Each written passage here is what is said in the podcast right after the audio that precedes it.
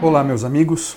O mundo nunca mais será o mesmo após essa pandemia e nós temos que pensar quais são as marcas e sinais de uma verdadeira igreja, de uma igreja autêntica, o que ela deve fazer, o que ela deve parar de fazer pós-peste. Nós estamos num conflito de proporções de guerra mundial. Está transformando a humanidade. Há elementos fundamentais, mudanças fundamentais, da mesma forma que vamos, por exemplo, pensar na Segunda Grande Guerra, que mudaram a ordem global, a economia mundial e causaram mudanças radicais nas atitudes, nas crenças sociais e abriram o caminho para transformações políticas e novas disposições para um novo contrato social da sociedade. Essa guerra pandêmica, apesar de ser contra um inimigo invisível, ela também é multifacetada e tem enormes efeitos na ordem mundial. Quando a gente percebe, obviamente, diferenças fundamentais entre uma pandemia e uma guerra, a magnitude do seu poder transformador é comparável. Durante essa pandemia e nos próximos anos, nós teremos muitas mudanças.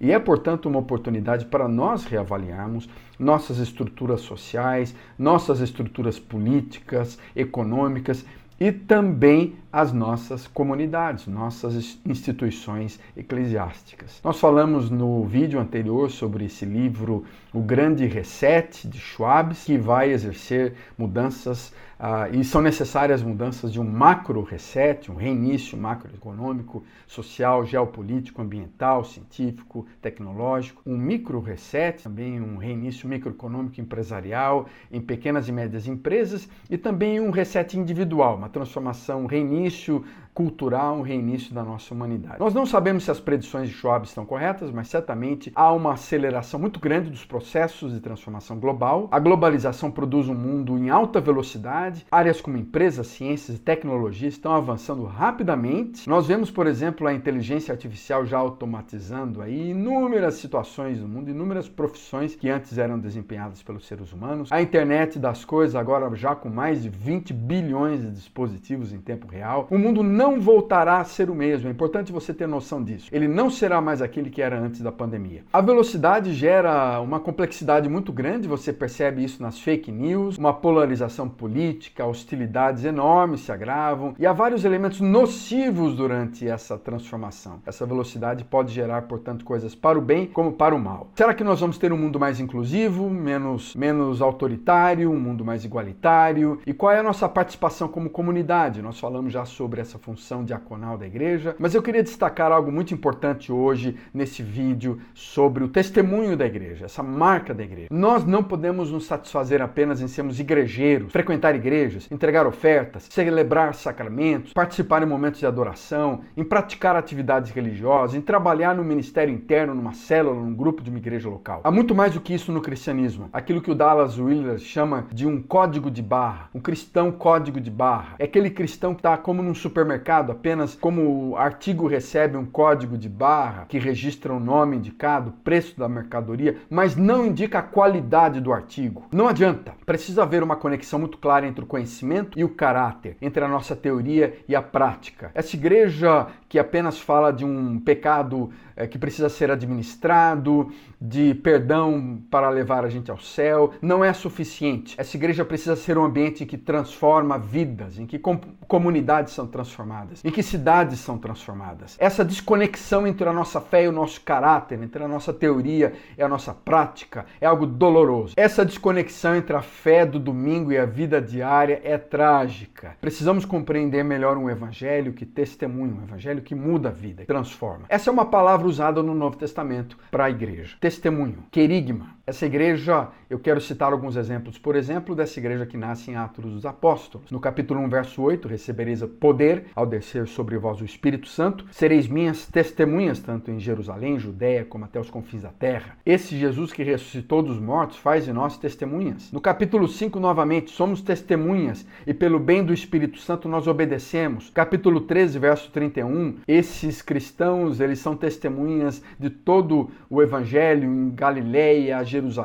até os confins da terra. No capítulo 14 também, eles partem para um testemunho ousado acerca de Jesus Cristo, dando testemunho da sua graça, fazendo sinais e prodígios e assim por diante. Há vários outros textos que mostram o uso dessa palavra martiria ou martirel, que é uma testemunha oficial de fatos como uma confissão de fé, uma declaração de um fato ocorrido como testemunho ocular. Talvez a melhor maneira da gente perceber isso é a diferença entre o evangelho da propaganda e do marketing e o evangelho do jornalismo. Simplesmente uma propaganda de marketing é tentar vender um produto, oferecer vantagens, falar do que dá resultados, falar da sua da necessidade e como ele pode resultar em coisas boas para você. É esse evangelho que a gente vê muito do marketing aí, um evangelho de prosperidade, um evangelho de oba-oba, festa e carnaval. A função do cristianismo é muito mais do que isso. É como um jornalista que descreve cenas, fatos, que dá detalhes, que mostra aspectos positivos e negativos, que demonstra com provas, que mostra o sentido, que dá exemplo. E dentre essa gama de significados da palavra testemunho, o objetivo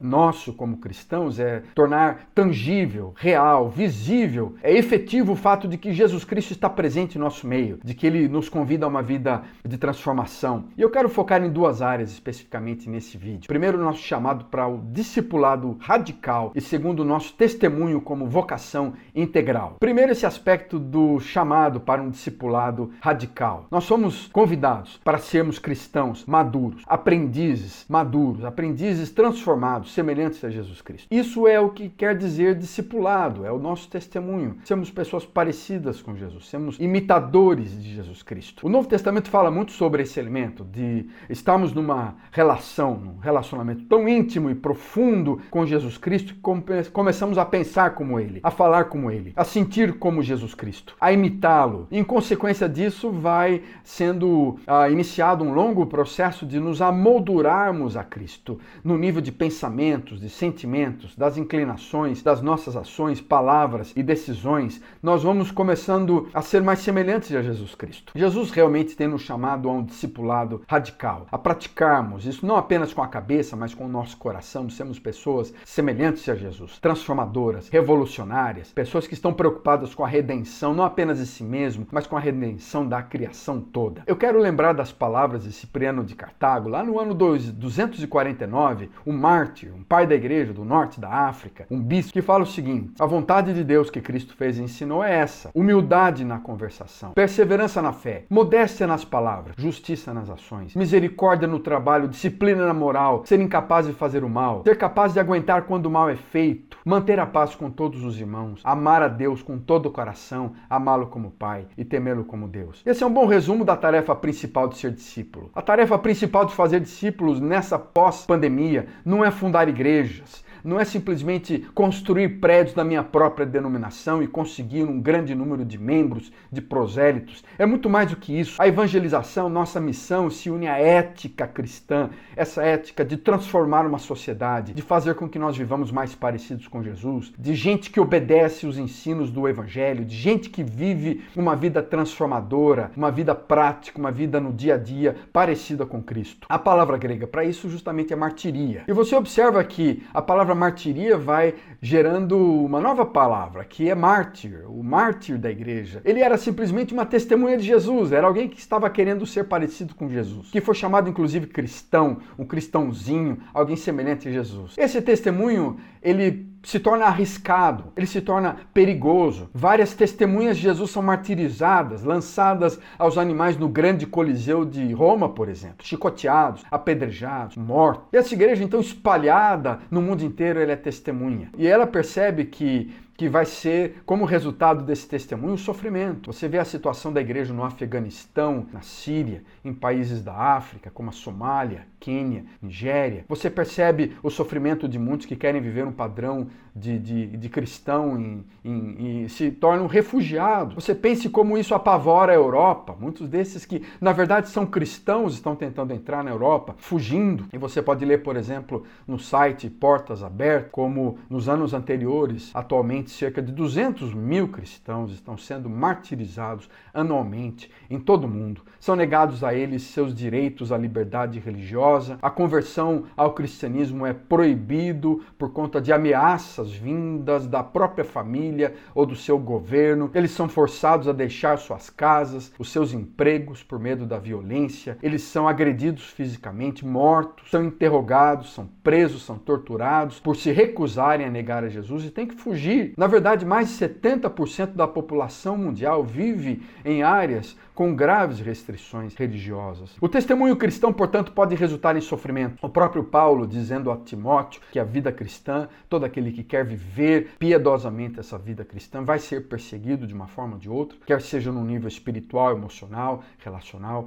ou até mesmo físico. Será que nós não precisamos de uma compreensão melhor do que significa sofrer por amor ao Evangelho na nossa cultura brasileira? Essa missão cristã de testemunhar, de ser parecido com Jesus, de ser é, como Jesus Cristo, um discípulo dele, isso vai levar a uma dimensão a, missionária. A visão dessa comunidade cristã que vive como uma comunidade de discípulos de Jesus, debaixo do domínio da própria vontade de Deus, vai trazer justamente uma busca à paz social, à justiça, a um evangelho, um evangelho que, que vai transformando a nossa vida. E esse discipulado radical, então, leva-nos a uma vocação integral. E isso eu também quero falar nesse vídeo, porque é muito importante do que significa testemunhar de Jesus, não ser meramente um cristianismo de código de barra. O Novo Testamento fala de homens e mulheres que vivem não apenas se preparando para irem para o céu, mas vivem uma vida transformada, uma vida em que eles manifestam os valores do reino de Deus aqui na comunidade, nesse mundo onde eles vivem. Você observa, por exemplo, Paulo falando, rogando a cada um de nós em 2 Timóteo capítulo 1, que nós sejamos dignos dessa vocação, cumpramos com todo o poder o desejo de bondade, de uma vida de obra de fé, para que vivamos ah, no dia a dia parecidos com Jesus e glorifiquemos a Deus. Você observa também vários movimentos de transformação, de avivamento, de despertamento espiritual nessa igreja nos últimos milhares de anos, a preocupação com a transformação social. Você olha lá em 1522, quando Lutero fala no estado do casamento, ele diz o seguinte: que Deus e os anjos sorriem quando um homem troca fraldas. Em 1522, olha que interessante. Ele está dizendo não apenas do fato da responsabilidade, da necessidade do homem participar das atividades do dia a dia da família, mas ele está dizendo que tudo aquilo que nós fazemos, mesmo trocar fralda, é algo importante e valoroso diante de Deus. Coisas práticas, como no, no nosso trabalho, na economia, no planejamento, na nossa vocação individual do dia a dia, mesmo que seja simplesmente